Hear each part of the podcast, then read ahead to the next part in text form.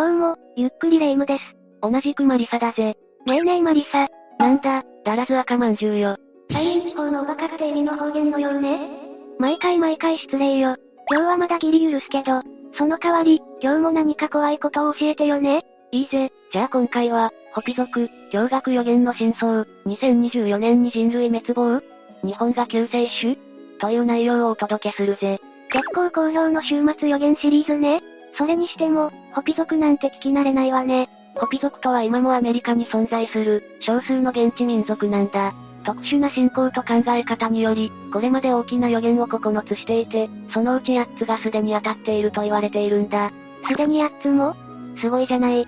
そして、残る1つの予言も当たるのではと見られていて、その X デーが早いと2024年に来ると言われているんだ。その時が来てしまうと、世界はどうなっちゃうの？あるものが地球に落下、衝突し世界は滅亡するんだとか。それはやばいじゃないの。内容を詳しく聞かせて。わかったぜ。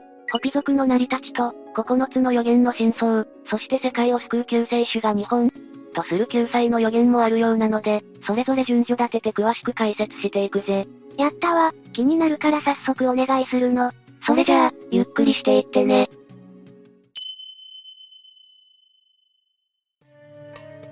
それじゃあ改めて聞くが、レイムはホピ族って聞いたことあるか？いいえ、ホッピーなら聞いたことがあるけどね。レイムが救いようのない酒粕だということが判明したな。ホピ族ってのは、アメリカのアリゾナ州付近のフォーコーナーズという場所を拠点にしていた原住民たちのことだぜ。ネイティブアメリカンと呼ばれる方の一部なのかしら？そう言えるな。ホピ族の先祖となる人々は、今から8万年ほど前にカスカラという超古代文明を持つ大陸に住んでいたんだが、大陸が天変地異で太平洋に沈んでしまったために絶滅の危機に瀕した。しかし、カスカラの民の一部はパプーボタという飛行船に乗って大陸を脱出したため生き残ることができたんだ。その生き残りこそがホピ族の祖先だと言われている。そのあたりのお話はアトランティス大陸やムー大陸のお話に似ているわね。ああ、どちらの大陸も高度な文明で栄え、天変地異で沈んでいるからな。話を戻すが、フォーコーナーズを拠点としていたホピ族の暮らしぶりは実に平和なものだったらしい。自然と共存し、仲間と穏やかに暮らしていたんだ。のびのびと暮らしていたのね。超ストレス社会に生きる私には羨ましく感じるわ。ちなみに、ホピ、とは現地の言葉で、平和な人々、という意味だ。しかし、自然と共存していたとはいえ、フォーコーナーズは荒れた土地であり、人が暮らすには限界のある場所だったんだぜ。じゃあなぜ、ホピ族はそこに住んでいたのよ？それは、ホピ族に伝わるこんな教えがあったからだ。フォーコーナーズは自然エネルギーの源である。もしここが破壊されたなら、地球規模で変動が起こる。つまり、ホピ族はフォーコーナーズを守るためにそこに住み続けていたのね。そういうことだ。しかし、2000年にわたってフォーコーナーズに住み続けたホピ族たちだったが、1940年代にはその住処を奪われることになってしまう。え、地球にとって一大事じゃないの一体なぜそんなことになったのよ？それは、フォーコーナーズからウランが見つかったからだ。ウラン？原子ああ、原子の需要で知っている人も多いかもしれないな。実はこの時、アメリカ政府がマンハッタン計画の一環として核を開発していたんだぜ。つまり、核の材料になるウランを取るからホピ族は出ていけってことなの？先に住んでたのはホピ族なのに？ああ、しかもウランだけじゃなくて石炭や石油、水資源など時価10億円相当の資源が埋まっていたという。ホピ族は拠点を追われることになったが、ホピ族が抵抗した結果、かつての居住地の近くに作られた移住地に住めることになったそうだ。そうよね、今まで住んでいたのはホピ族だもの。政府はそれくらいのことはして当然よ。しかし、資源を発掘する場所に住むなんて無理な話だったんだ。発掘現場の近所に移住したホピ族たちからは、発掘現場から流れてくる有害物質のせいか、肺がん患者が続出。結果、大勢のホピ族が亡くなってしまったんだぜ。政府の勝手な行動のせいで、被害を被ることになってしまったのね。そんなホピ族は、過去に9つの予言を残している。今からその予言について解説していくぜ。待ってました。ホピ族は自然エネルギー豊富な場所に住んでいたから、スピリチュアルな能力が開花していたのかもね。そうだな。まず最初に断っておくが、実は9つの予言のうち8つはすでに当たっている。え？今のところ的中率100%ってこと？ああ、そうだぜ。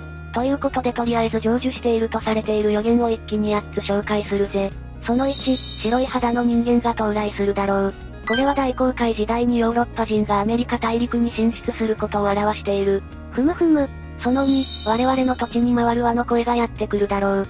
この回る輪というのは馬車のことであり、後の自動車の出現を表しているそうだ。そしてその3、バッファローに似た獣が我々の土地にやってくるだろう。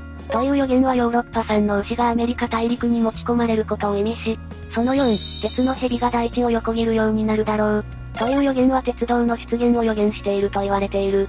なるほどね、言われてみればなんとなく理解できるわ。その後、白い肌の人間が空に石の川を作り、土地に巨大な蜘蛛の巣が出現するだろう。石の川とは道路、特に高速道路のことであり、巨大な蜘蛛の巣というのは電線などのことだとされている。そしてその6、第1の炎の輪の中で争いが起こり、第2の輪の中でも争いが起こる。その時、白い兄弟は恐ろしい氷炭の灰を発明するだろう。というのは第一次世界大戦と第二次世界大戦の勃発を暗示していて、氷炭の灰、というのは原子爆弾を表すという。つまりこれは、戦争が2回も起こることを予言しただけじゃなくて、原子爆弾が開発されることまで予言してたってことなのね。そういうことだな。そしてその7、海が黒く染まり、多くの生き物が死んでしまうだろう。という予言は2010年に起こったメキシコ湾原油流出事故をはじめとした海上の原油流出事故を暗示していて、その8、我々と同じような挑発の若者が多数現れ、我々の生き方と知恵を学ぶだろう。という予言は1960から70年代のヒッピームーブメントのことを表しているそうだ。なるほど、すべて当たっていると言えそうね。特に戦争についての予言は精度が高いように思えるわ。しかし、残る第9の予言がなかなか不穏とも取れる内容なんだ。どんな予言かしら天井にある居住施設が落下し、地球に衝突する。それは大爆発を起こし、青い星のように見える。それが起きたらホピ族の儀式は廃れるだろう。衝突とか大爆発とか、かなり怖い感じの予言ね。一体これは何を暗示しているのかしら？一説によると、天井にある居住地域とは宇宙ステーションであり、それが落下して地球に大きな災害をもたらすのではないかと言われている。宇宙ステーションが落下って、地球にかなりの大打撃を与えそうね。何かしらの理由で破片などが落ちてくると考えれば被害は少ないと考えられるが、最悪世界滅亡につながるのではないかと言われているんだ。え、これって世界の滅亡を暗示する予言だったの？この予言については諸説あるので、この動画では落ちてくるのが国際宇宙ステーションだと仮定して話を進めていくぜ。国際宇宙ステーションは現在、2024年まで運用されることが決定しているが、もしかしたらそれまでに宇宙で事故が起こり落下してしまう可能性があると考えられているんだ。それはかなり恐ろしいことね。でも、そんなことが本当に起こるの？実際に、中国の軌道実験モジュールであった天宮1号は活動終了後、2016年に制御不可能となり、2018年4月に落下し大気圏に突入、破片が南太平洋に落下するという事態が起こっている。わあそれじゃあ、国際宇宙ステーションが天宮1号と同じように機能停止してから落下してくるかもしれないってこと？ああ、だから国際宇宙ステーションの運用が終わる2024年に下手すると人類が滅亡してしまうかもしれないんだぜ。ひぃ、2年後にそんなことが起こるかもしれないなんて、どうしましょうマリサ、非常持ち出し品を今すぐチェックしなくちゃ。落ち着けレイム、そんなもの用意したところで地球上のどこに逃げようって言うんだ。